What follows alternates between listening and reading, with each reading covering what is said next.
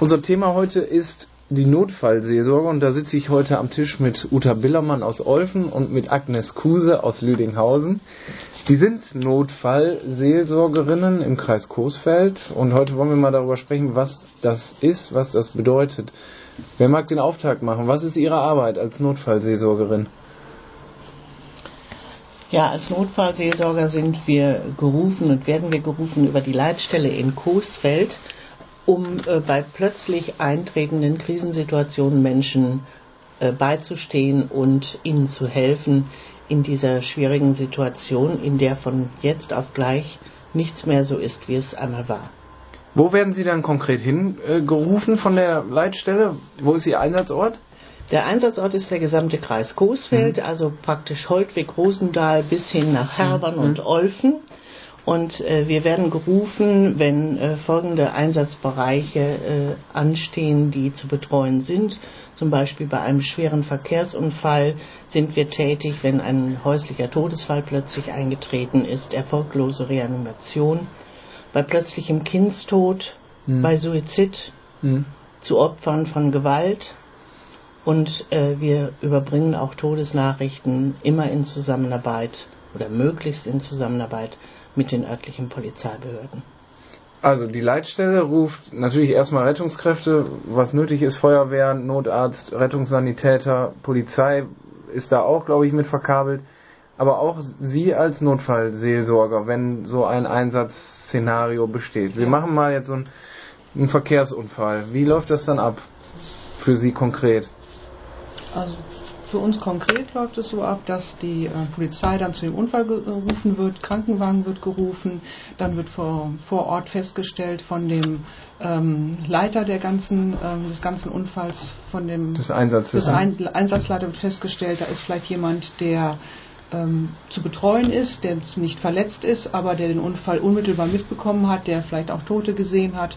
Ähm, und dann entscheidet der, der braucht Hilfe, also seelsorgerischen Beistand. Das heißt jetzt nicht, dass wir mit dem Kreuz in der Tasche ankommen, sondern äh, dass wir einfach da sind. Dann ruft die Leitstelle halt äh, an, die kann in, im Computer sehen, wer ist im Moment im Vordergrunddienst und äh, wer ist im Hintergrunddienst. Manchmal ist es so bei uns, dass der Vordergrund nicht besetzt ist, weil wir zu wenig sind. Und dann wird der Hintergrunddienst angerufen, der ruft dann einen von uns allen an. Wir sind, wie viel sind wir? 20. 20 im Moment. Das ist zu wenig für so einen großen Kreis. Deswegen brauchen wir auch äh, Nachwuchskräfte. Mhm. Und mhm. ähm, ja, dann werden wir angerufen, es wird kurz geschildert. Noch einmal kurz zum mhm. Vordergrund, Hintergrunddienst. Ja. Wer im Vordergrunddienst ist, ist der Erste, der, Erste, der, der stellt sich auch so für seinen Tagesablauf darauf ein, dass er ja. gebraucht wird und ein Hintergrunddienst ist eher so eine Art Bereitschaftsdienst. Man genau. ist verfügbar, aber eigentlich nicht. Äh, Nein, äh, man leitet von hinten. Habe ich im Vordergrund das Gefühl, ich schaffe das nicht alleine. Es sind mehr zu Betreuende da, als ich betreuen kann, weil ich kann mich immer nur auf einen fokussieren oder auf maximal zwei, wenn Mutter und Kind, Vater und so, also hm. in den äh, so, ähm, dann ähm, kann ich bei dem Hintergrunddienst anrufen, muss mich nicht selber um jemanden kümmern, sondern habe Zeit für meinen Einsatz und der Hintergrunddienst kümmert sich dann noch um eine weitere Hilfe.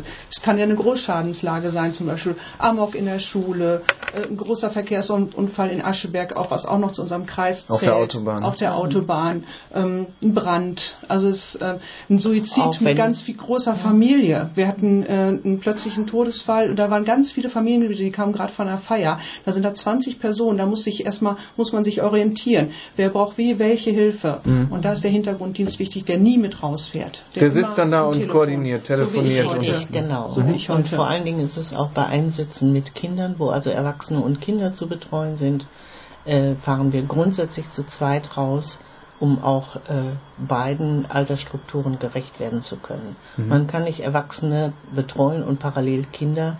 Man muss da nach Möglichkeit wirklich zu zweit oder zu mehreren rausfahren. So, Sie kommen dann mit Ihrem privaten Fahrzeug da an und was machen Sie dann, wenn Sie so eine Unfallstelle erreichen oder einen Ort, wo sich jemand äh, äh von der Brücke gestürzt hat? Wir oder? melden uns äh, beim Einsatzleiter grundsätzlich an und äh, werden von dort äh, eingesetzt, entweder, wie meine Kollegin schon sagte, entweder zur Betreuung von Unfallzeugen, zur Betreuung zur Betreuung von Unfallfahrern, zur Betreuung von Ersthelfern, beziehungsweise dann auch äh, zur Bereitschaft, äh, gegebenenfalls und schlimmstenfalls auch Todesnachrichten überbringen zu müssen.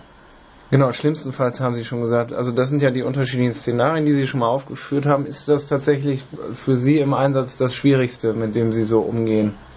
Oder kann man das schwer klassifizieren? Ich, ich denke, das kann man nicht klassifizieren. Äh, Todesnachrichten zu überbringen äh, ist schon sehr schwer. Äh, häufig sind es wirklich leider auch im Kreis Coesfeld Jugendliche, die tödlich verunglücken. Und äh, häufig sind wir dann äh, dazu da, diese Todesnachricht mit der Polizei den Eltern zu überbringen. So, das heißt, Sie erfahren, da ist jemand beim Verkehrsunfall verunglückt über die Leitstelle und dann heißt es, Sie sollen die Familie aufsuchen oder nein, wie nein, läuft das wir dann? Wir fahren zur Unfallstelle hin, Mhm. um uns ein Bild auch machen zu können. Okay. Wir müssen uns auch absprechen mit den Polizeibeamten, die uns begleiten. Das sind sogenannte Opferschützer, die auch eine Sonderausbildung äh, haben und die speziell geschult sind, eben in dieser Situation äh, die nötige Sensibilität zu haben, um äh, den Eltern, wenn Eltern Mhm. äh, oder Ehefrau äh, die Todesnachricht zu überbringen. Das heißt, dann verlassen Sie die Unfallstelle, wenn Sie da Gemeinsam, ja. Ihre äh, erstmal gesehen haben, was ist überhaupt passiert, sich auf diesen Fall selbst für sich auch eingestellt haben und fahren dann zu denen hin Mhm. Und Man- klingeln an der Tür. Man möchte ja auch Informationen sammeln, die dann die Angehörigen auch fragen. Hm? Wo ist das passiert? Wenn- wie ist das passiert? Und das erfährt man dann vorher am Unfall. Da können Sie mit den Polizisten, die das aufgenommen haben, sprechen. Wir fahren häufig entweder hintereinander oder sogar gemeinsam, um Mhm. die Fahrzeit auch nochmal zu nutzen, wer in welchem Bereich tätig wird, verbal auch, Mhm. was wir sagen können, Mhm. was wir nicht, noch nicht sagen können, wenn ungeklärte Ursachen da sind. Mhm. Und äh, dann äh, überbringen wir die Todesnachricht. Wie geht das dann? Dann klingeln gemeinsam. Sie und dann?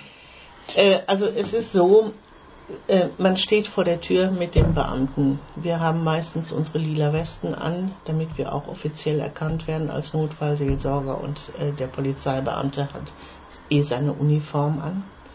Und ich habe es bei den leider häufigen Todesfallüberbringungen noch nicht erlebt, dass man sich nicht gemeinsam nochmal eine Minute sammelt und sagt, wenn man jetzt den Klingelknopf drückt, gleich zu welcher Tages- und Nachtzeit, dann bricht für die, die hinter der Haustür wohnen, die Welt zusammen. Das rufen Sie sich nochmal ins Ja, Bewusstsein. absolut. Und das äh, ist auch ganz wichtig, äh, denke ich, um sich nochmal so innerlich und mental auf die Situation, die jetzt auf einen zukommen wird, äh, einzustellen. Mhm. Äh, der Polizeibeamte äh, übernimmt dann den ersten Part äh, und überbringt äh, die Todesnachricht. Mhm.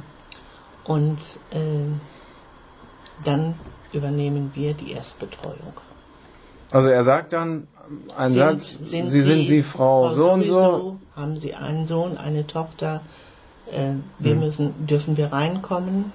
Das ist immer das Erste. Sind Sie Frau sowieso, Herr sowieso? Dürfen wir reinkommen? Mhm.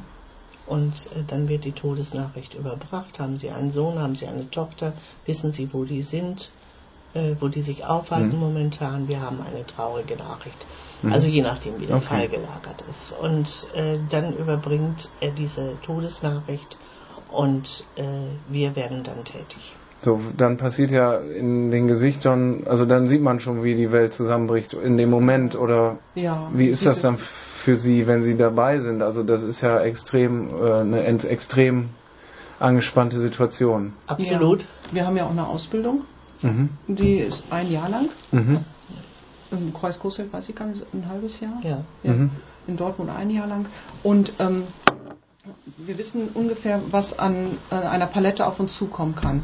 Vom Schock, äh, von Mhm. Schreien, von ganz still sein, von äh, sich erstmal setzen, von sofortiger Aktionismus, ich muss telefonieren, ich muss die Versicherungsunterlagen rausholen oder ich will da jetzt hin, was Mhm. ja auch manchmal bei ungeklärten Todes Todesursachen gar nicht geht, dann wird der Leichnam erst beschlagnahmt. Das heißt, man kann, man versucht dann als Notfallseelsorger eine Brücke zu schlagen, vielleicht zum Bestatter über die Polizei und zu sagen, vielleicht können wir uns doch heute noch verabschieden. Die, die wollen nicht warten bis zum nächsten Morgen. Mhm. Das hatten wir jetzt letztens. Ne? Das, das Dass ist man- dann schon im weiteren ja, Betreuungsverlauf. und ähm, am Anfang, man stellt sich auch erstmal vor, weil die meisten kennen Notfallseelsorge nicht und äh, viel, oft ist es auch so, auch im katholischen Münsterland, das gesagt hat, ich habe mit Gott nichts am Hut, geht mir weg mit dem, ne? Mhm. Weil man in dem ersten Schock ja auch böse wird, ne? Gibt, ist ja auch eine Reaktion. Wie, genau, wie, wie geht Dann man da mit dann- solchen Reaktionen dann denn um? Ich, ja, ich zum Beispiel sage, mein Name ist Uta Billermann, ich bin von der Notfallseelsorge, die Polizei hat mich informiert, ähm, ich habe jetzt ganz viel Zeit für Sie, Mhm. wenn Sie möchten. Mhm. Ich habe noch nie jemandem gesagt, nein, ich möchte nicht, hatte ich noch nie. Also das Weil ich, ich stürme ja nicht auf den Menschen zu. Mhm. Ich, weder will ich ihn umarmen, noch will ich ähm, ihm was Gutes tun, ich will einfach nur da sein. Mhm. Und ähm, man sagt ja, man ist einfach nur da, wo andere weggehen. Also das auszuhalten. In ist- meiner Ausbildung habe ich vor zehn Jahren gelernt, das Schlimmste, was du ertragen musst in solchen Situationen, ist das Schweigen. Und das ist es.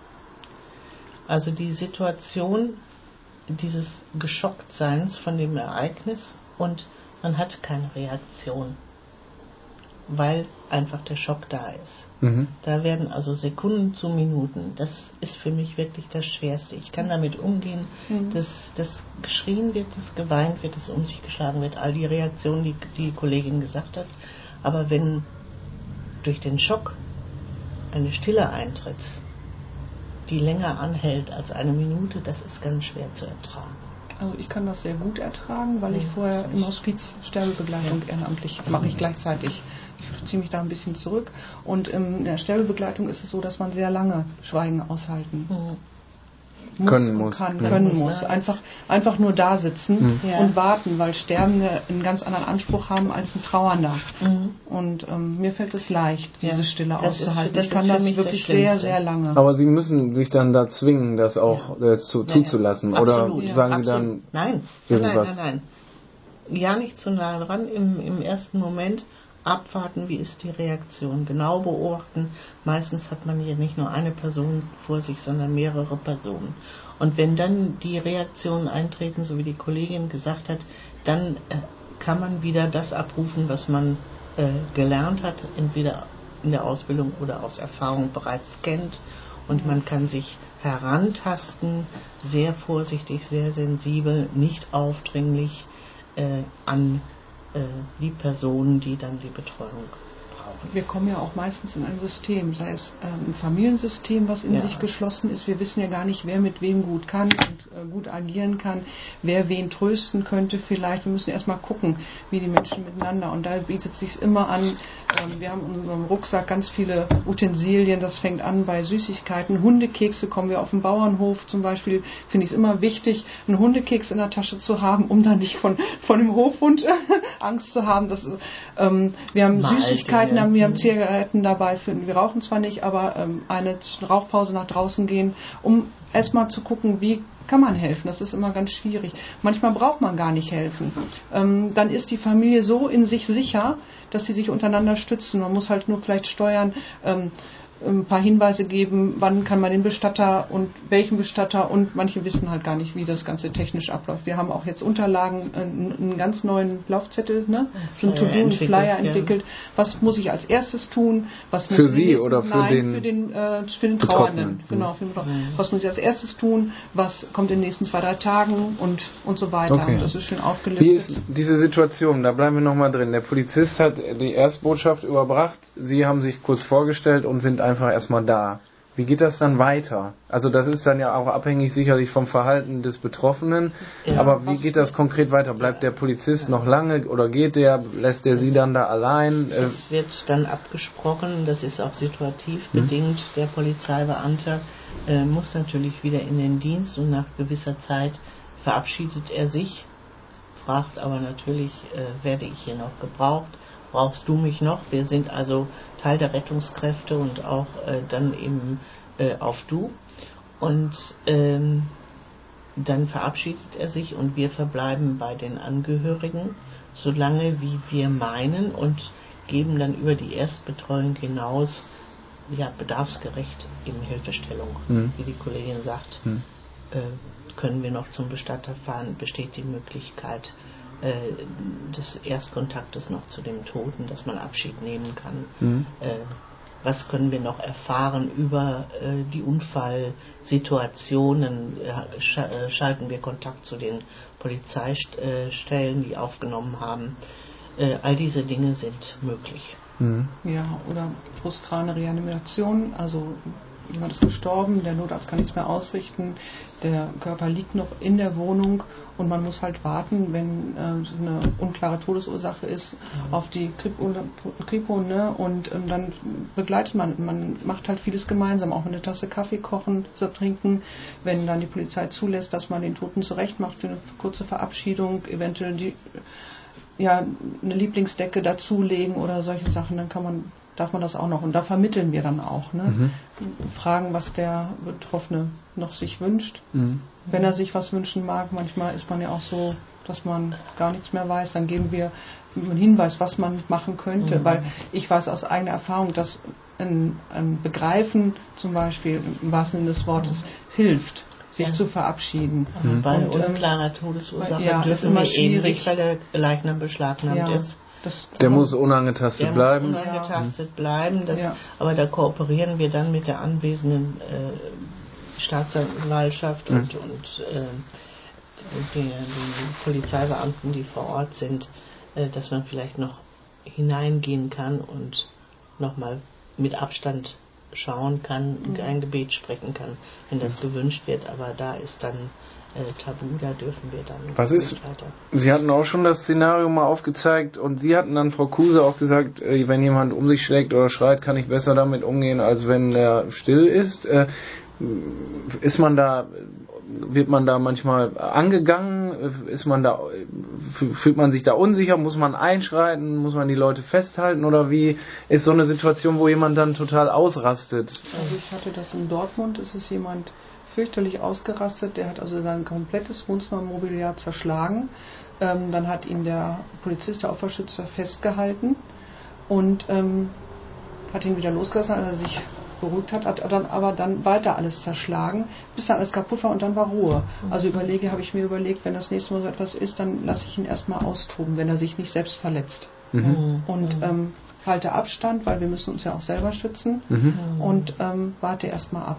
Das habe ich aus diesem einen Vorfall. Da muss jeder mit sich selber, muss jeder selber wissen, wie weit er aus so einer Situation meint, noch handeln zu können. Ne? Das ist immer schwierig. Genau, Sie haben ja auch von dieser Ausbildung gesprochen, ein halbes bzw. ein Jahr. Das ist dann von Kreis zu Kreis wahrscheinlich etwas ja, verschieden. unterschiedlich. Da lernt man also den Umgang, aber letztlich ist doch jede Situation für sich eine eigene und man kann sich eigentlich auf die Situation gar nicht so richtig vorbereiten, oder? Das ist richtig. Ähm, jede Situation ist anders, weil ja die Menschen anders sind, die Umstände sind anders, äh, der Ort ist anders, aber es gibt schon Handlungsanweisungen, was wir gelernt haben, ihr im Rollenspiel, ich durch äh, viel Erzählung von, äh, von Notfallseelsorgern, die das schon lange machen. Ähm, man kriegt schon sein Handwerkszeug mit. Es ist so, wir haben regelmäßige Teamsitzungen, wir besprechen die Einsätze, die, äh, wie, sie gelaufen, wie sie gelaufen sind, Gänsefüßchen. Wir haben äh, Fortbildungsmaßnahmen und wir haben auch, um für uns zu sorgen, gegebenenfalls, wenn wir das meinen benötigen zu müssen, haben wir äh, Anspruch auf professionelle Supervision. Das wären dann Einzel äh, das wären dann Sitzungen, wo man ja, sich genau. mehrfach mit jemandem trifft. Aber das Gespräch unter uns Notfallseelsorgern, wir sind also ein Team, äh, ist äh, die beste Strategie, Probleme äh, wirklich äh, zu äh, lösen, die man eventuell hat. Aber jeder für sich hat auch jeder eigene Strategien entwickelt, wenn man aus dem Einsatz kommt, gleich ob der anderthalb Stunden ist oder ich habe auch neun, ich habe auch schon mal 16 Stunden Einsatz gemacht. Äh, da hat jeder seine Strategie entwickelt, wie er mit dem Einsatz geschehen, mit den Bildern, die man mitbringt, fertig wird. Was sagen Sie, 16 äh, Stunden, was macht, wo da war, war ich auf der Love Parade, im Jahrestag Love Parade, die Betreuung. Mhm. Also da war eine Gedenkfeier in ja. Anführungsstrichen ja. und da und waren Sie dann, dann, Da war ich dann als Notfallseelsorgerin tätig. In was haben Sie da gemacht? Die Betreuung äh, der traumatisierten am Unglücksort. Am Unglücksort, am Kriegerehrenmal. Wir haben die begleitet durch den Tunnel äh, bis hin zur eigentlichen Stelle, wo die äh, über 20 Jugendlichen ums Leben gekommen sind, mhm. haben sehr lange Gespräche geführt. Auch draußen, auch da auch an der Stelle. An der Stelle, ja. Mhm. 16 Stunden lang. Ja. Schafft man das? Man schafft das. Das ist alles eine Sache des Willens. Man ist ja dann auch äh, jede Stunde gefühlt wieder jetzt mit jemandem anders äh, beschäftigt wahrscheinlich oder äh, ist, waren Sie dann eigen, einzelnen Familien zugeordnet? Nein, äh, direkt am Ehrenmal äh, kamen Menschen auf uns zu und die haben wir dann betreut, wildfremde hm. Menschen, auch anderer Nationalität, aus Holland zum Beispiel. Und äh, das sind dann keine Gespräche, die eine halbe Stunde dauern, sondern wenn man sich dort auf den Weg begibt durch den Tunnel bis hin zum eigentlichen äh, Unfallgeschehen, äh, dann äh, vergeht viel Zeit, auch im Gespräch, bevor man sich überhaupt auf den Weg macht. Und äh, im Nachhinein äh, waren Zelte zur Verfügung gestellt, wo dann nochmal so das Geschehene, das, was äh, nach einem Jahr noch beschäftigt, bedrückt, belastet, ja, auch traumatisiert wo diese äh, Bilder, die entstanden sind und noch nicht verblasst waren, äh, dann abgearbeitet wurden. Das sind dann Gespräche teilweise über drei Stunden gewesen. Die Frage nach dem Warum ist immer so bei Todesfällen, glaube ich, eine ganz zentrale. Ist das Ihre Erfahrung auch? Und wie gehen Sie mit dieser Frage um? Die können wir nicht beantworten, diese Frage Warum. Speziell auf Duisburg bezogen äh, war die auch nicht im Vordergrund, sondern es waren die nicht verblassten Bilder dieses Ereignisses, die äh, die Jugendlichen äh, ja, praktisch verfolgten, mhm. die waren da im Vordergrund. Mhm. Und, Und bei, bei diesen Türgeschichten, äh, wo sie Überbringer der Botschaft sind, warum musste das meinem Sohn passieren? Ist das dann nicht eine Frage, die so innerhalb der ersten Stunden dann aufkommt? Vielleicht ist das auch eine Fehleinschätzung. Nein? Nein? Also äh, mich hat aus Erfahrung warum gefragt. nicht so. warum, mhm. nee. äh, sondern äh, die Eltern, so, so es dann äh, diese Konstellation ist, äh, fragen häufig, wie ist es passiert? Mhm. Wer war der Fahrer? Mhm. Wo ist es passiert? Waren weitere Menschen beteiligt? Mhm. Was ist mit denen? Mhm. Und äh, das, also erstmal Informationen über das Unfallgeschehen als solches, und äh, dann geht äh, das Gespräch häufig weiter. Können wir zu ihm? Ja, können wir zu ihm? Ich möchte dahin.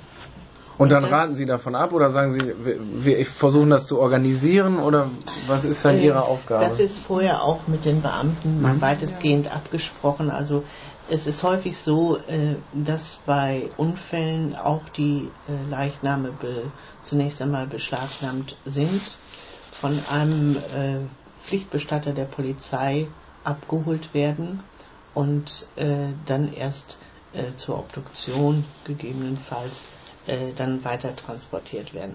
Wir haben dann, ähm, oder ich, in, aus meiner Erfahrung, ähm, habe, äh, ist es dann so, dass man mit der Kripo dann Kontakt aufnimmt und sagt, äh, ist es möglich, dass wir den Verunfallten sehen können? Ähm, oder dass wir mit den Eltern dorthin können. Wenn da nichts im Wege steht, macht sich die Kripo auf den Weg zu dem Bestatter, weil ihm beschlagnahmt und äh, wir übernehmen nochmal oder nehmen nochmal Kontakt auf zu dem Bestatter und sagen, wir kommen mit Eltern oder mit Geschwistern oder mit Freunden, äh, bitte richte den die so her, dass es erträglich sein kann. Mhm. Das kann auch mal sein. Und Hand. das äh, ist einfach so, dass wenn entstellte Opfer da sind, was ja häufig auch der Fall ist, die sind ja noch nicht äh, hergerichtet für ein Begräbnis, dass man einfach nur einen Körperteil äh, hat, der sichtbar ist, alles andere ist abgedeckt.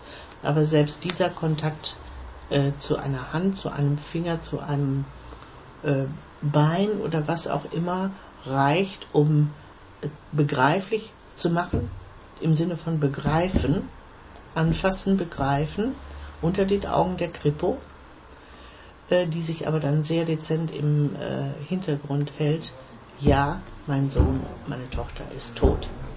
Da sind Sie auch dann dabei. Ja. Mhm. Und ähm, das ist das, was wir in der Regel ermöglichen sollten und mhm. äh, was auch unser Ziel ist, was auch bei Freunden, die eventuell Zeugen waren oder die vorher mit ihnen gefeiert hatten oder wie auch immer. Es ist unendlich wichtig, dieser Schritt, dass der getan wird. Mhm. Aber das ist. Äh, Viele wissen nicht, dass der Schritt ihnen gut tut. ja, Die wehren sich auch. Man versucht das dann zu erklären. Wenn sie letztendlich nicht wollen, ist es auch gut. Das ist so Verdrängen Aber- oder. Ja. Ja, man will damit nichts zu tun haben und um Ja. Gottes Willen, dann wird, werde ich noch trauriger oder so. Die wissen gar nicht, die meisten wissen gar nicht, dass ihnen dieses Begreifen gut tut. man zwingt Im Nachhinein. nie. Nee, Nie. immer freiwillig. Aber wenn der Wunsch kommt, legen wir alles, alles ins Zeug, um diesen Wunsch zu ermöglichen. Mhm. Man spricht dann ein Gebet. Oder äh, man, man hält es nur aus mit den Trauernden.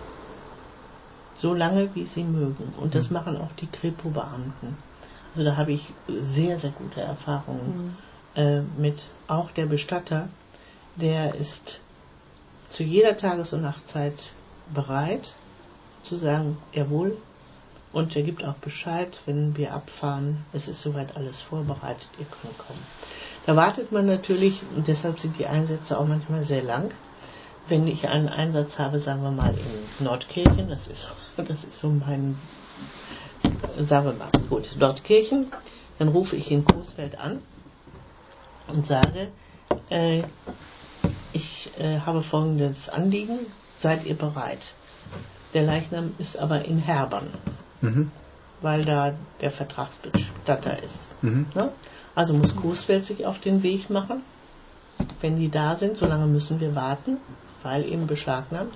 Und wir warten dann mit denen, die sich verabschieden wollen, äh, im Trauerhaus und warten dann eben, äh, bis alles soweit vorbereitet ist.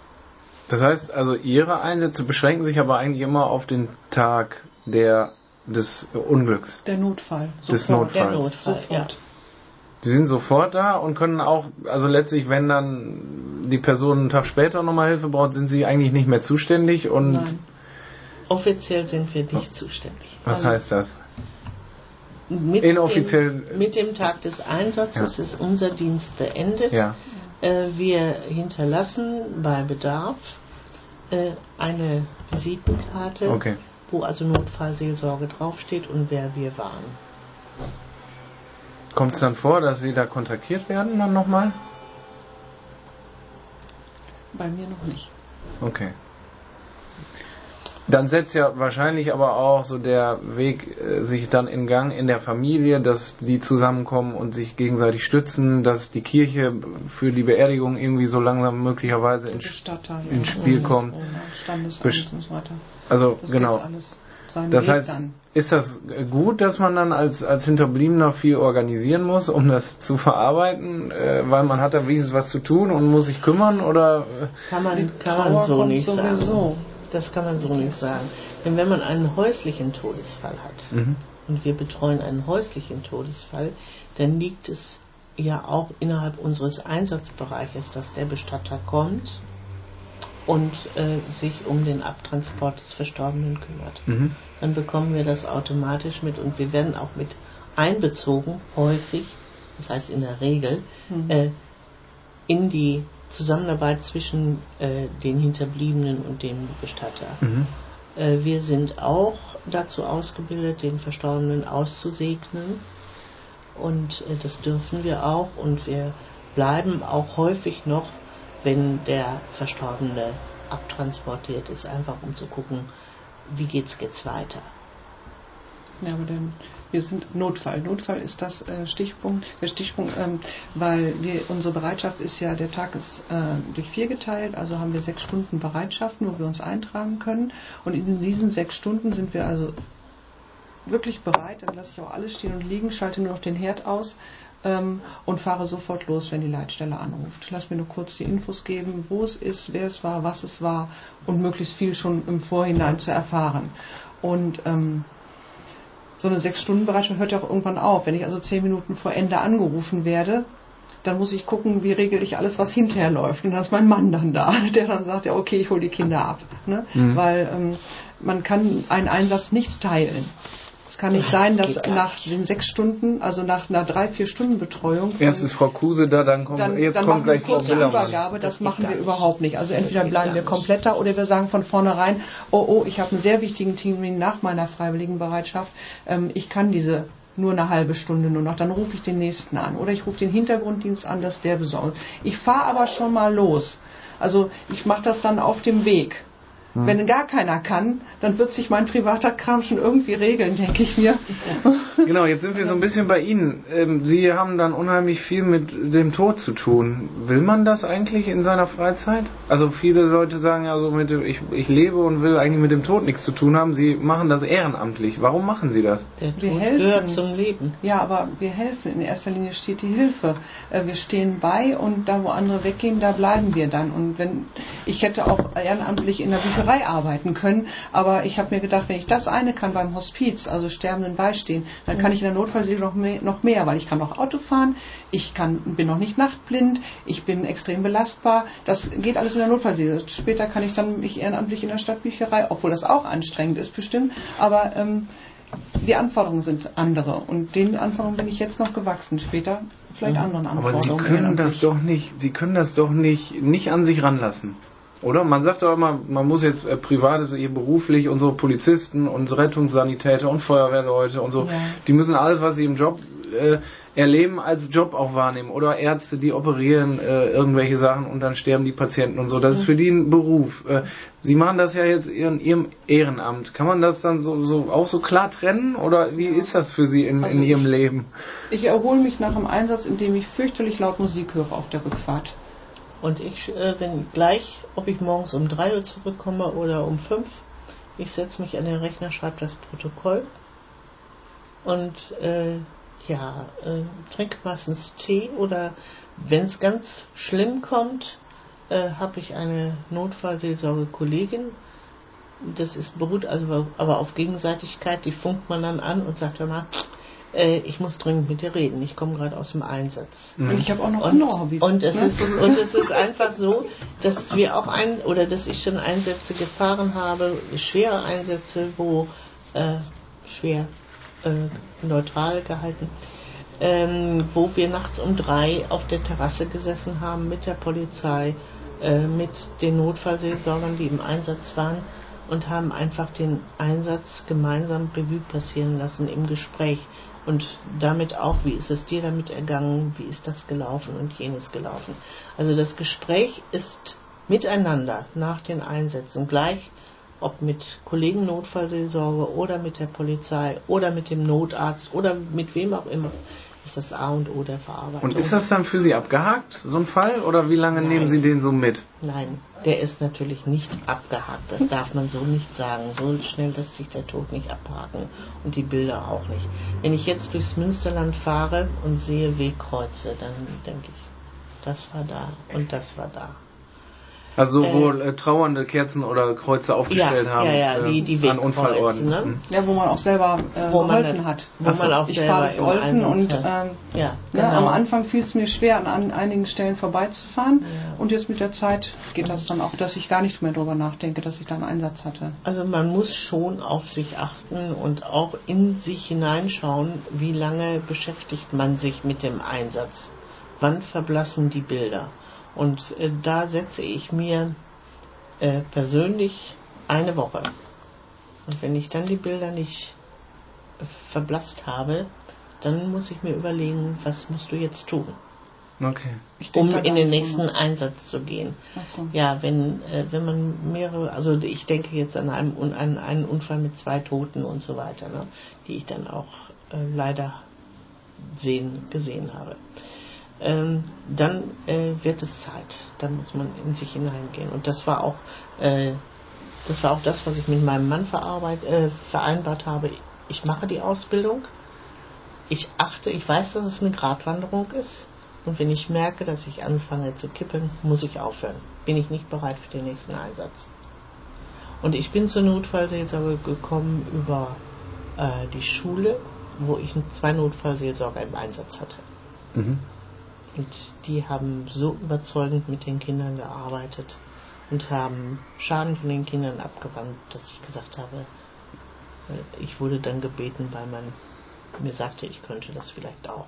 Ach so. Und dann habe ich mich ausbilden lassen. Okay, Frau Billermann, Sie haben gerade schon mal so angedeutet, für Sie ist es leichter noch sogar irgendwie solche Fälle für sich abzuhaken im Ja. Kopf? Für mich ist es einfacher. Wie denn? Ja. Wie machen Sie das denn? Also wie geht das denn? Ich geht das, das weg. Das geht ja. dann weg. Ja. Weil ich nehme, ich habe ja noch andere Hobbys, also ich habe ja noch alberne Hobbys dabei. Also das ist nicht so, dass ich jetzt Ehrenamt das Einzige ist. Also ich mich tagtäglich, ich arbeite ja auch noch und ähm, tagtäglich nur mit ähm, Tod und Sterben beschäftige. Wir, müssen, wir sind ja auch nicht ständig in Bereitschaft. Hm. Ähm, das ist ja manchmal, dass ich eine Woche gar keine Bereitschaft habe. Dann mache ich ganz was anderes. Dann tanze ich, ich bin in so einer Tanzshow, Tanzgruppe. Da verbindet sich zum Beispiel auch wieder was. Ne? Wir äh, finanzieren zum Beispiel mit unseren Spenden unsere Teddybären für die Kinder. Das sind, ähm, das sind so. Das sind die Dinge, die Sie dann mitbringen die äh, wir dann in Ihrem mitbringen, Rucksack ja, genau. quasi. Ja, Um, richtig. um, Das sind äh, Medien, mit denen wir, über die wir mit den Kindern Kontakt aufnehmen. Wenn wir mit Kindern arbeiten, haben wir häufig diese Teddys, denn wir sind völlig fremde Menschen. Ich bin eine alte Frau, ja, und dann denken die Kinder, was will die jetzt von mir? Einen Teddybären kennt jeder. Hm. Und dann sagen wir einfach, du hör mal, der Teddy hat mir erzählt das. Und dann ist das das Medium, mit dem wir mit den Kindern kommunizieren.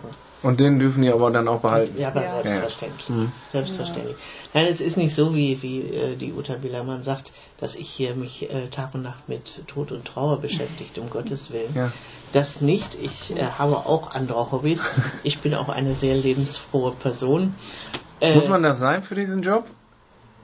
Also muss man dafür was Spezielles mitbringen? ich, ich denke schon, dass man mit sich selbst im Gleichgewicht sein muss. Man darf nicht selber noch in der Trauerphase sein, um eigene Ja. Todesfälle. Ja. Also das, Das- auf gar das- keinen Fall. das. Weil man dann oft, oft melden sich äh, ähm, Interessenten, die noch nicht selber mit ihrer Trauer fertig sind und versuchen darüber Trauerarbeit zu leisten, eigene Trauerarbeit. Und das geht auf gar keinen Fall. Man muss schon Also das hilft Ihnen für Ihr persönlichen Umgang mit Trauer nicht weiter, dass, dass Sie jetzt, Man versöhnt, ja. also, also Sie- sind Sie dadurch jetzt fester im Umgang mit dem Tod äh, in Ihrem eigenen Umfeld Nein, geworden, ich oder? traue genauso. Okay. ich traue, ich traue bewusster, weil ich weiß Eben. um die Phasen der Trauer, ich weiß, Genau. was ich machen darf, was ich machen muss, ich, was ich machen kann. Und ähm, mir fällt äh, Trauern sicher leichter als jemand, der unbedarft an die Sache ran. Und dafür sind wir dann da, Mhm. Hm. für die erste Not Ja. zu trauern. Also das bin ich auch schon zweimal gefragt worden. Kannst du überhaupt trauern? Ja. Ja, ich war heute zum Beispiel Aber- nach Kastrop zum Grab meines Vaters. Aber anders, Eltern. ne? Ja. Man, man äh, Bewusst. geht bewusster, wesentlich bewusster äh, mit dem Tod um Hm. und man äh, hat durch dieses, was man erfahren durfte, erfahren musste und auch mittragen musste im wahrsten Sinne des Wortes und auch ertragen musste, hat man doch so viel äh, mitbekommen, dass man äh, ja gestärkt auch aus solchen Situationen wieder herausgeht. Ne? Also ist das auch das, warum Sie das machen, oder was, warum machen Sie das? Ja, mir geht's gut in Deutschland. Ich habe vier Kinder erziehen dürfen. Ich habe so viel, also mir, mir geht's persönlich gut und deswegen möchte ich das weitergeben. Äh, bei mir ist es so, ich habe mein Leben lang mit Kindern, äh, mit Menschen gearbeitet und für mich war Sie waren Schulleiterin in Ja. Seppenrade, ne? Genau. Und äh, für mich war klar, ich möchte mit Menschen weiterarbeiten, wenn ich die Kinder nicht mehr habe, aufgrund äh, meines Alters. Ja, können Sie auch eine habe- Töpfergruppe in einem Seniorenheim Äh, machen. Dafür bin ich nicht geeignet, also für so Clubs und so. Nein, war jetzt nur ein Beispiel. abso- absolut nicht. Ja. Ähm, und ich wollte etwas äh, Sinnvolles und an, auch etwas Anspruchsvolles äh, Mhm. machen und äh, habe mich dann ganz rechtzeitig auf den Weg begeben. Ich bin also seit zwei Jahren pensioniert, bin aber schon zehn Jahre dabei. Sie hatten vorhin schon einmal äh, Ihren Mann mit ins Spiel gebracht, der im Prinzip einbezogen wurde auch bei der Entscheidung, dass Sie das machen und Sie haben dann vereinbart, äh, wenn ich damit nicht fertig werde, dann höre ich sofort auf. Ja. Wie ist das so? Also wie, wie tragen die dieses Ehrenamt mit? Also Ja. wenn, wenn Einsatz ist, dann heißt es, äh, die Telefone sind alle geschaltet, liegen äh, am Bett äh, und dann heißt es Einsatz. Ich fahre, alles klar. Ich melde mich aber wieder an. Wenn Inwiefern? Ich, äh, wenn ich wieder reinkomme. Ich sage, ich bin wieder da, je nach Tages- und Nachtzeit. man muss natürlich einen Ansprechpartner haben. Oder äh, hat man dann ganz gerne. Äh, nach einer Zeit, muss nicht nachts sein, aber morgens dann, wie, wie war's, wie geht's dir und so, ne? Das ist klar. Aber ich habe dann ja Das fragt Ihr Mann Sie. Protokoll, ja, ja. Ja, hm. Er sieht ja auch, äh, ob ich's packe oder nicht. Mhm. Ne? So lange kennen wir uns nach 40 Jahren. Also macht er das Ehrenamt im Prinzip auch mit, weil er Ihnen als Gesprächspartner im Prinzip äh, dann jederzeit auch zur er Verfügung hält mir steht. den Rücken auch frei. Ja, habe ich meinem Er auch hält mir letztens. Ich auch frei. letztens Anders, gesagt. anders, äh, das finde ich auch gut so. Ja. Das finde ich auch gut Geht so. doch gar nicht ohne. Wie gesagt, wenn meine Bereitschaft Ja, vorbei ist, eine halbe Stunde vorher bekomme ich eine Einsatzbenachrichtigung, äh, dann muss er halt die Kinder abholen. Ne? Und das macht er dann auch in der Zeit. Er hat ja selber auch Bereitschaft. Das heißt, ich stehe ja auch immer Gewerbefuß. Manchmal liegen bei uns zwei Handys ähm, nebeneinander. oder ich gehe für ihn ans Telefon oder das ist ähm, Ja, es ist auch, es ist auch Einer so, dass, die andere. dass das Haus offen ist für äh, die, die im Einsatz sind. Und wenn die rufen und sagen, hör mal, kann ich bei dir vorbeikommen, dann ist das auch ein Gänsefüßchen Notruf. Man muss reden und dann ist klar, das Haus ist offen. Und das betrifft natürlich nicht einen selber alleine, sondern das, das auch im äh, familiär, als die Kinder noch im Haus wohnten, äh, bedingt. Ne? Dann ist da jemand, der muss mit Mama reden und dann ist tabu das Zimmer, fertig. Wissen ihr, sonst das Umfeld, Freunde, Bekannte, Verwandte, wissen die alle von dieser Beschäftigung und äh, vermute ich ja, nein. nicht alle. Nein, weil Nicht alle. Wie gehen, gehen die dann damit um, die, die es wissen? sehr neugierig. Wie machst du das? Sehr interessant, oder ja. Was ist das? Warum gerade du? Ne? Weil ich der Kirche nicht nahe stehe. Ich sage ja auch immer, ich komme nicht mit dem Kreuz in der Tasche. Ich habe also noch nie jemanden ausgesegnet. Doch, das habe ich. Ich habe auch, ein, ich habe auch, wenn ich unsicher bin sein sollte bei äh, den kirchlichen Dingen, habe ich ein laminiertes Vaterunser bei mir. Äh, ja, Ja, das ist ja, für mich wichtig, ne, Ja, was du das- ähm, aus das- dem FF kannst. Je, das, nee, nee, nee, das, nee, um ähm, Gottes Willen, so nicht. Das ist für mich Ähm, äh, eine Hilfe, ja. ne? Mhm. weil ich möchte das halt auch perfekt machen. Ehrenamt heißt ja nicht, dass ich nicht das professionell erledigen möchte. Mhm. Das ist Äh, Das, das ist okay. Die habe ich da auch drin. ach so, Die habe ich da auch drin. Aber äh, Das hatte die, mir in Dortmund bei jemandem die habe ich, die habe ich noch nie gebraucht, weil ich immer, äh, ja, ich, ich bin also dazu übergegangen, ich höre mir an, was war das für ein Mensch, der da verstorben ist. Mhm. Das, ähm, man öffnet sich bei häuslichen Todesfällen, doch wenn man so ein Vier-Augen-Gespräch hat mit dem häufig auch älteren Hinterbliebenen, öffnet man sich sehr und dann erfährt man sehr viel aus dem gemeinsamen Leben. Hm? Und äh, ich habe mir also angewöhnt, das, was ich da erfahre, in ein Gebet äh, einzubauen. Sie sprechen dann ein frei gesprochenes freies Gebet. Und nehme das mit hinein. ach so, okay. Und äh, wenn äh, dann man dann fragt, sollen wir noch das Gebet Vater Unser oder ein gemeinsames Vater Unser sprechen, ist das gut, mache ich das auch. Aber das, was so an persönlichen Dingen ich erfahren habe, baue ich immer in ein offenes Gespräch, äh, in ein offenes Gebet ein. Ja. Genau, also Sie arbeiten da tatsächlich mit dem Glauben auch der Leute, die vor Ihnen stehen. Ja. Sie nicht so sehr, Frau Billermann, Ich weil biete Sie es sind. an. Okay. Ich mhm. biete es an, aber ist noch nie angekommen. Was ich, ähm, das ist nur meins. Das ist, Die äh, Bereitschaft oder Hintergrund, die. ja, das muss halt nur laut sein. Ja. ähm, genau, äh, wie ist das denn dann? aber es Also wird noch nie angenommen, weil ich bin ja auch noch nicht so lange dabei. ja, Hm. Ja. Erst zwei Jahre. Ähm, dann ist jetzt meine Überleitungsfrage nochmal einmal zu dieser Aufgabe an sich, wie, ähm, wie man das wird oder wie ist der Einstieg? Wie ist das, wenn man zum ersten Mal im Einsatz ist? Sie können sich ja noch halbwegs lebhaft vermutlich daran erinnern. Zum ersten Mal. Mein erster Einsatz, da weiß, weiß ich gar nicht mehr. Also es ist Das doch dann so, ich man kommt in Ja. eine Situation, die man zwar theoretisch in der Ausbildung mehrfach Ja. durchgespielt hat, vermutlich in Rollenspielen auch mit, Mhm. mit anderen, die in der Ausbildung sind, mal geprobt hat, aber dann ist es plötzlich soweit, dann steht man da mit dem Polizisten und klingelt an der Tür. Also ich kann mich gut daran Sie können dann, erinnern. Frau Ja, Kruse, bei Ihnen ich ist das kann schon mich länger sehr her. gut daran erinnern. Du Ich, weißt das noch? ich kam aus dem Urlaub mit meinem Mann zurück, hatte die ersten Koffer in die Diele gestellt, äh, das Auto war noch nicht ausgeräumt, Ach, dann geht das. Telefon. Ich ans mein Mann rief, das ist für dich. Äh, man hat gesehen, dass wir wiedergekommen sind, so ungefähr. Alle Telefonate sind für mich, ja. Dann bin ich da dran, war das ein Kollege, der sagte, du, ähm, musst mir einen großen Gefallen tun. Ich habe zwar Dienstbereitschaft, aber äh, du bist näher dran. Äh, es ist ein Einsatz. Häuslicher Todesfall. Und da habe ich sofort gesagt, du, ich komme gerade aus dem Urlaub. So nach dem Motto, das geht jetzt, jetzt gerade gar nicht. Und dann sagte er, du kannst. Du musst es wollen, du kannst. Habe ich gesagt, ist in Ordnung. Alles stehen und liegen lassen. Tasche, Weste, und dann bin ich losgefahren. Das war mein erster Einsatz. Ich hatte also äh, ja gar keine Überlegungszeit was, oder äh, Zeit zu überlegen, äh, wie, was musste ich jetzt alles tun. Es war ein häuslicher Todesfall. Als ich das Blaulicht sah, ratterte es runter, was ist zu tun. Das war abrufbereit.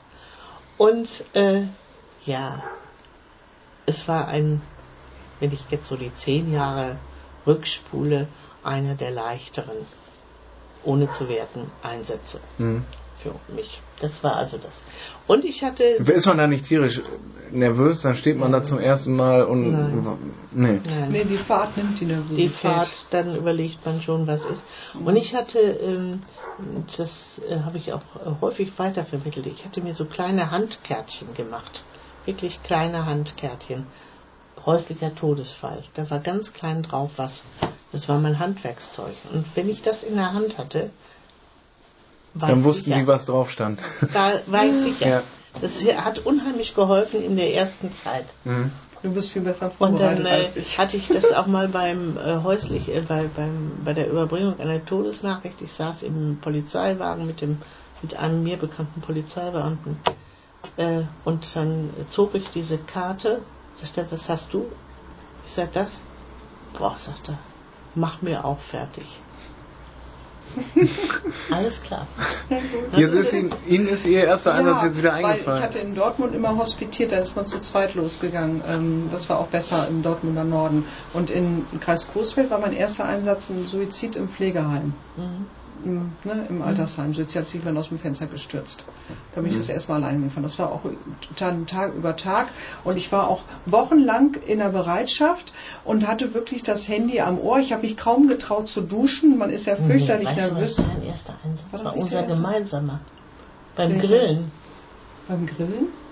Nein, das war nicht der erste. Das war nicht der erste. Nee, nee, davon, Ja, gut. nee, nee, davon waren noch zwei, drei andere. Alles das fand klar. das war nur, da wollten Ja, wir zusammen grillen und sind dann zusammen losgefahren. Aber das war auch gut, weil da waren bestimmt 20 Leute zu betreuen.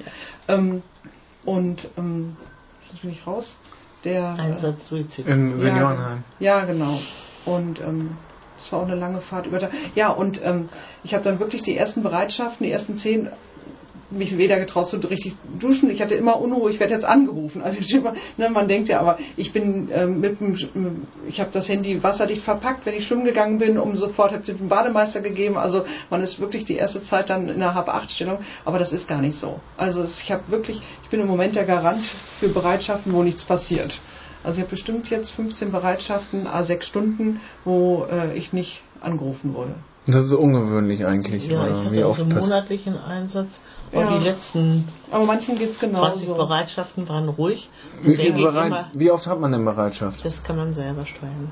Ja, Und wie oft haben Sie das so? ähm, Einmal in der Woche, sechs Stunden oder? Ganz, ganz 20 Mal unterschiedlich. im Monat. Ganz je unterschiedlich. Ja. Beim Hin 20 mal sechs Stunden im Monat Bereitschaft. ja, ist ja auch die Nacht, 23 bis 6 Uhr. Kann ich ja schlafen. Ne? Es ist ganz unterschiedlich. Je nachdem, wie man sich auch fühlt. Es gibt äh, Menschen, die wollen nicht nachts äh, arbeiten oder bereit sein. Ne? Manche können nicht, weil sie arbeiten von 6 bis Ja, äh, das ist- 15 Uhr. Die können dann da gar nicht. Und die machen das in den Ferien, Weihnachtsferien, äh, Sommerferien, Mhm. Lehrer. Ja. Ne? Haben wir ja auch dabei. Also nachts dann peitscht man so richtig. Machen das nur Frauen? Ich sitze hier mit zwei Frauen oder ist das äh, Ja, halbe, halbe. Ne? Mhm. Halbe halbe tatsächlich? Ja, erstaunlich. Also bei Männern würde man tendenziell ja sagen, die gehen dann vielleicht zur Freiwilligen Feuerwehr und machen da so eine Art Notfall äh, äh, Einsatzbereitschaft. ich glaube, bei uns auch genug Männer-Action. Ne? bei Ihnen ist Halbe, auch halbe, halbe, Noch auch Action halbe, für Männer. Ne? halbe, halbe. Ja. Also wir nehmen auch, ähm, zum Beispiel komme ich jetzt am, am Samstag aus einer, äh, aus dieser Großschadenslage aus der Übung. Da war ich als Notfallseelsorgerin In mit eingeplant in Olfen, diese Übung.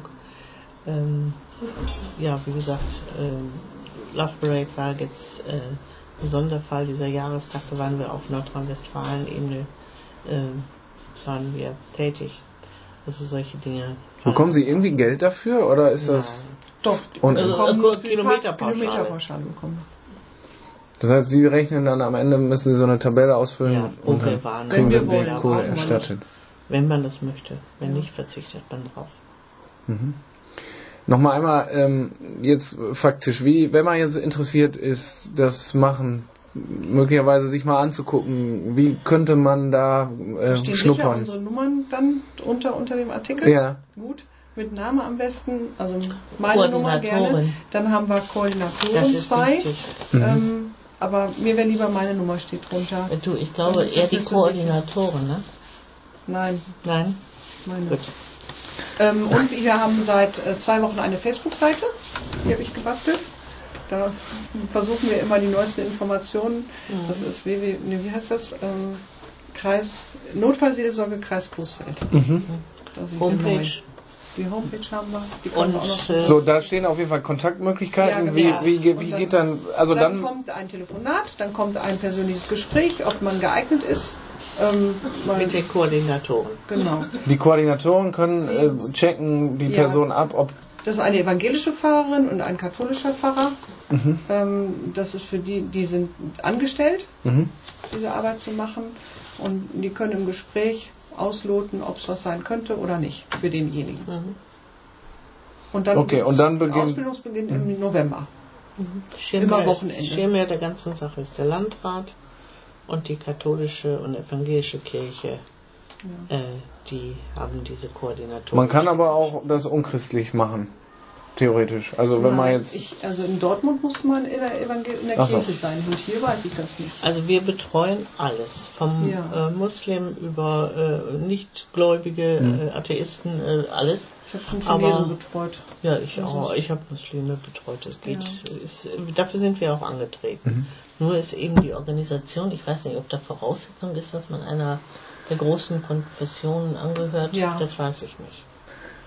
Sonst kann man zum Beispiel auch zur Krisenintervention gehen. Das so. ist ja auch noch so ein, in, Mhm. in Kloppenburg In Münster. weiß ich. Auch in Münster gibt es das auch. Das Münster ist auch nicht. Krise. diese Ausbildung ist dann, Sie haben gesagt, Wochenends sind da Seminare Aber ja. Seminare. Mhm, und das, wie lange geht das dann, wie oft? Zehnmal? Keine Ahnung, wie es bei euch ist.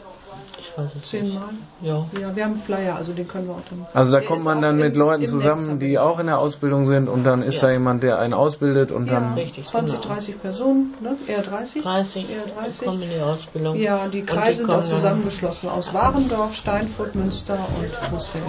und wenn man dann ausgebildet ist, Borken, Entschuldigung. also Einsätze hat man dann erst, wenn man die Ausbildung fertig Ja, und absolviert dann kann man entscheiden, ich möchte erstmal mit jemandem mitfahren, hospitieren, wenn man sich Ich unsicher möchte ist. nicht, Ne? das ist äh, Qualitätsstandard. Es muss jetzt mitgefahren werden. Auf dem RTW eine Ach Schicht so, und ja, die Polizei Hospitation. eine Schicht. Mhm.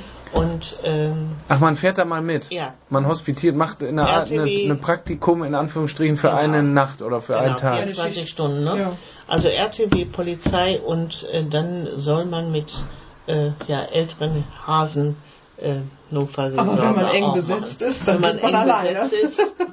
Also wir haben es auch noch nicht, äh, ich habe es auch nicht gehabt. Ich bin auch so ins Ich bin kalte auch Wasser alleine. gesprungen. Sind das weniger geworden, die das machen? Ja, ja war noch Bei 40 uns, Mal. bei uns sind es weniger geworden, warum auch immer. Äh, Die anderen Kreise sind offensichtlich ganz gut besetzt. Deshalb hoffen wir mit solchen Aktionen, dass wir äh, dringend äh, neue junge Leute bekommen. Hm. Jung heißt dann, wie, wie, wie alt sind denke so die Leute, die das machen? Gewisse Lebenserfahrung sollte da sein. Ja, Das ist ja Man muss jetzt nicht selber- vom Charakter. Ne? Trauererfahrung muss man nicht selber haben. Es kommt auch darauf an, wie man als Mensch fest im Leben steht. Mhm. Mit beiden Beinen auf dem Boden, damit einem nicht so leicht umhaut. So, jetzt haben Sie eigentlich beide nochmal Gelegenheit, am, zum Abschluss vielleicht einen, einen Werbesatz in Anführungsstrichen loszulassen. Frau Billermann fängt, fängt vielleicht mal an, warum, dann fängt Frau Kuse an, die erfahr, der erfahrene Hasi am Tisch. Warum äh, sollte man dieses Ehrenamt ergreifen? Dieses Ehrenamt bietet die Möglichkeit, für sich selbst Erfahrungen zu sammeln, die sehr wertvoll sind wo keine anderen Lebensbereiche diese Erfahrungen hergeben. Äh, es bietet auch die Möglichkeit, sein eigenes Leben zu reflektieren. Es geht dir gut und du kannst andere Dinge und etwas von deinem, von deiner positiven äh, Lebenserfahrung, die du selbst gemacht hast, zurückgeben an andere. Du kannst helfen und äh, du kommst nie aus einem Einsatz zurück, ohne das Gefühl zu haben, deine Zeit war sinnvoll, die du eingesetzt hast und dich begleitet große Dankbarkeit auf dem Nachhauseweg. Während, Frau, während die Kollegin geredet hat, hatte ich immer überlegt, ach, das könnte ich noch, das könnte ich sagen, und eine Sekunde später kam es dann. Also ist schon alles, ist schon fast alles, alles gesagt. Nein, ich finde, gerade äh, wenn man Ehrenamt sucht, wo man sich, ähm, ja, ohne Ehrenamt geht es, glaube ich, in Deutschland fast gar nicht mehr, das haben wir jetzt bei den Flüchtlingen gesehen, ähm, dann sollte man gucken, ähm, was kann ich, was schaffe ich. Und bei der Notfallseelsorge ist und wir auch bei Feuerwehr und alle, die in dieser Rettungskette ehrenamtlich arbeiten, ist halt so, dass viel geschafft werden muss manchmal. Und ähm, wenn man das kann und sich zutraut, auf jeden Fall. Es gibt ganz viel. Wenn man trösten kann, finde ich das gut. Ich denke, ich habe hier, ich, äh, wir sind dabei, so eine Wanderausstellung ja, genau. äh, zu erarbeiten. Ich denke, hier sind so drei wichtige Dinge drin im Entwurf. Hinsehen statt wegsehen. Ja. Dabei bleiben statt weglaufen. Und trösten statt vertrösten. Und wir sagen ja, wir sagen nie, dass ähm, das wird schon wieder. Das, äh, ich denke, äh, in ja irgendeiner. Weise kann das jeder. Und ja. ich habe das jetzt noch für mich ergänzt, das Leid, die Trauer anderer mittragen, mhm. aber auch für sich ertragen lernen. Das kann ich Ihnen hier lassen. Mhm. Okay. Ich bedanke mich ganz herzlich bei Agnes Kuse und Uta Billermann für dieses äh, intensive Gespräch, äh, in dem Sie, glaube ich, gut geschildert haben, was Sie tun in Ihrem Ehrenamt. Ganz herzlichen Dank dafür. Mhm.